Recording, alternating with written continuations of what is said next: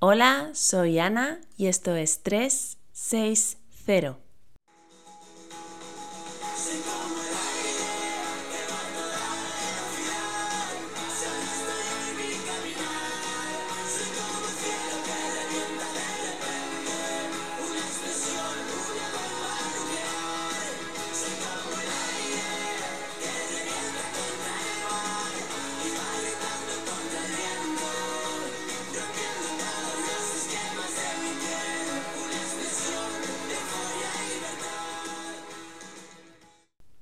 Hoy voy a hablarte de la alostasis. Una palabra un tanto extraña, sí, aunque solo es un término que quiere decir búsqueda del equilibrio. Bueno, más o menos. O al menos ese es su objetivo en nuestro cuerpo. La alostasis es el proceso por el cual tu organismo va a responder con sus recursos disponibles ante factores que puedan ocasionar cambios que lo desvíen de su preciado equilibrio. El objetivo de estos recursos, como ya has imaginado, es devolver a tu cuerpo a su estado normal equilibrado. El protagonista de esta historia de desequilibrios, y como no podía ser de otro modo, es tu cerebro. Él es quien mueve los hilos y orquesta tu alostasis utilizando las herramientas a su alcance. Estas herramientas se denominan recursos alostáticos, y como seguro que ya has averiguado, el dolor es uno de ellos. Oye, no creas que esto es malo. El dolor va a ayudarte a que recuperes tu equilibrio ante una situación que pueda alterar tu armonía corporal, como por ejemplo si pasando la mano por un tablón de madera te clavas una astilla y te duele. En este caso, esa astilla ha desviado el equilibrio de tu sistema, ha roto tejido y ha generado una inflamación, pero a largo plazo también puede generar, por ejemplo, una infección, necrosis del tejido, sepsis y... bueno, mejor no sigo que me pongo muy dramática. El hecho es que tu cerebro ha utilizado el dolor para avisarte y así recuperar el equilibrio. No inmediatamente, claro, primero te tienes que curar, pero si tu cerebro no te llega a avisar con dolor, podrías estar ya en la unidad de cuidados intensivos luchando contra tu sepsis. Sí, sigo dramatizando. Por supuesto, el dolor no es el único recurso alostático con el que cuenta tu cerebro. Tiene otros, como por ejemplo la fatiga. Hacerte sentir cansado si no tienes suficiente energía o estás incubando una enfermedad ayudará a que recuperes el equilibrio. O también una contracción muscular mantenida, por ejemplo. Imagina que tienes dañada una articulación.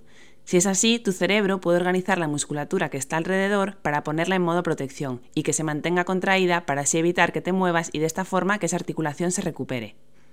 Como ya te he comentado, estos recursos alostáticos se utilizan con un objetivo, que es volver al equilibrio. Estos recursos tienen un inicio y un final. Cuando son capaces de hacer que se recupere el equilibrio, cesan, han cumplido su función biológica.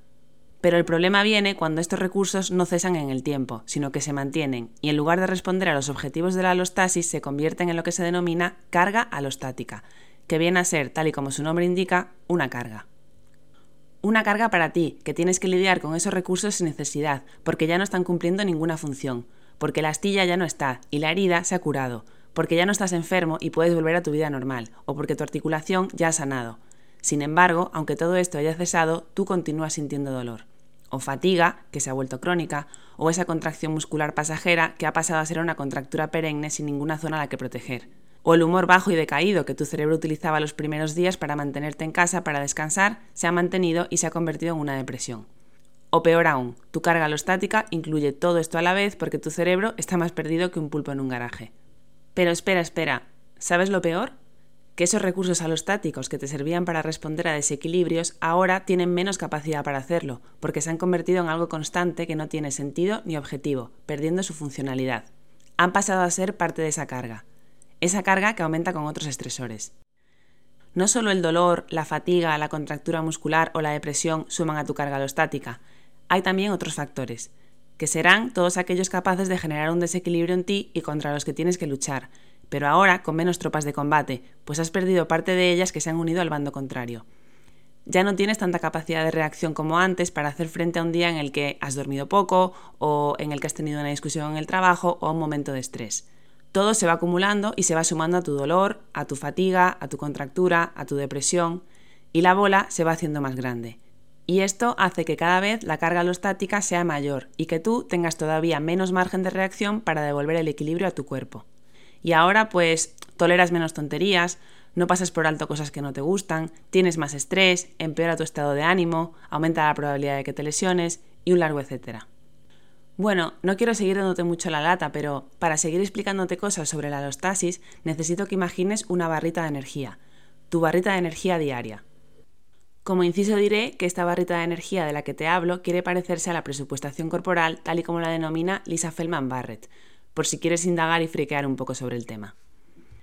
Mantener tu barrita en niveles óptimos va a depender de factores como el sueño, la alimentación, la hidratación, el estrés, factores que tu cerebro tiene muy en cuenta para saber lo que le hace falta y así mantenerse en equilibrio. Es decir, tu cerebro utiliza la alostasis para mantener tu barrita de energía como él quiere que esté.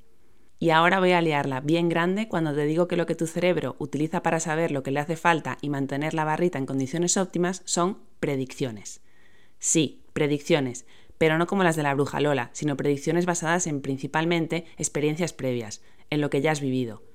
Tu cerebro utiliza la experiencia para saber cuándo le va a hacer falta tirar de algún recurso y adelantarse a un desequilibrio, sea cual sea, y aquí hablamos de cosas muy diversas. Desde adelantarse a que vayas al servicio a hacer pipí, aunque tu vejiga no esté llena antes de acostarte, porque sabe que si no, tendrás que levantarte por la noche y eso interrumpirá tu sueño. Algo que él no quiere, porque lo que quiere es que descanses hasta tomar más sal en una comida hay algo que le recuerda que tu concentración de electrolitos puede verse afectada si, por ejemplo, vas a entrenar más tarde. O, cómo no, sentirse en peligro y hacer que sientas dolor hay algo que le recuerda a alguna experiencia pasada que él evaluó como peligrosa. Y aquí hago un inciso. Evaluó como peligrosa de forma correcta o incorrecta, pero la evaluó de esa manera que se ha quedado grabada como experiencia. Esto quiere decir que tu cerebro no espera que tu vejiga se llene o a que te deshidrates o a que estés en peligro para avisarte. Él te avisa antes. Es muy previsor. No quiere que entres en desequilibrio ni que tu barrita de energía se descargue. Y como hombre precavido vale por dos, pues eso que te llevas. Que si tenía razón se lleva la ovación y si no, pues te avisa por si acaso. Pero ese por si acaso a ti no te hace gracia, porque para nadie es plato de buen gusto hacer pipí diez veces antes de acostarse, ni tener la lengua como un zapato durante todo el día por si te deshidratas entrenando, ni, por supuesto, sentir dolor sin motivo. Bueno, y ahora que te he contado las maravillas de la alostasis y su némesis, la carga alostática, querrás saber qué podemos hacer con ello, ¿no? Bien, pues siento decepcionarte, pero no voy a decirte nada que no sepas ya. Un factor clave para evitar entrar en sobrecarga alostática es enseñarle al cerebro cuándo es necesario parar los recursos alostáticos, cuándo ya no tienen sentido, cuándo la amenaza del desequilibrio ha cesado y pueden ser abolidos para volver a la normalidad. La mejor herramienta que puedo darte ante esto es el conocimiento, es la educación, y de tu cerebro. Es meter día a día nueva información para que vaya haciendo mella y que le haga replantearse cosas, ofrecerle alternativas. La segunda herramienta que puedo recomendarte para mejorar la gestión de la carga alostática es aumentar tu tolerancia a la carga, aumentar tu capacidad de respuesta, aumentar el espacio sobrante hasta que se rebase el vaso, hacer tu vaso más grande o mejor convertirlo en una jarra. Esto se consigue entrenando, se consigue exponiéndote a los estímulos para los que te quieres preparar, se consigue dando pequeñas dosis de estrés a tu cuerpo para hacer que se acostumbren a él, poco a poco, de forma gradual, pero buscando siempre la mejora. No estoy hablando únicamente de entrenamiento físico, que indudablemente es crucial para aumentar las exigencias que puede tolerar un tejido, sino de entrenamiento global. Si no gestionas bien el estrés del trabajo, exponte gradualmente a él. Establece unos ítems que ir sumando cada cierto tiempo, como si fuese una escalera.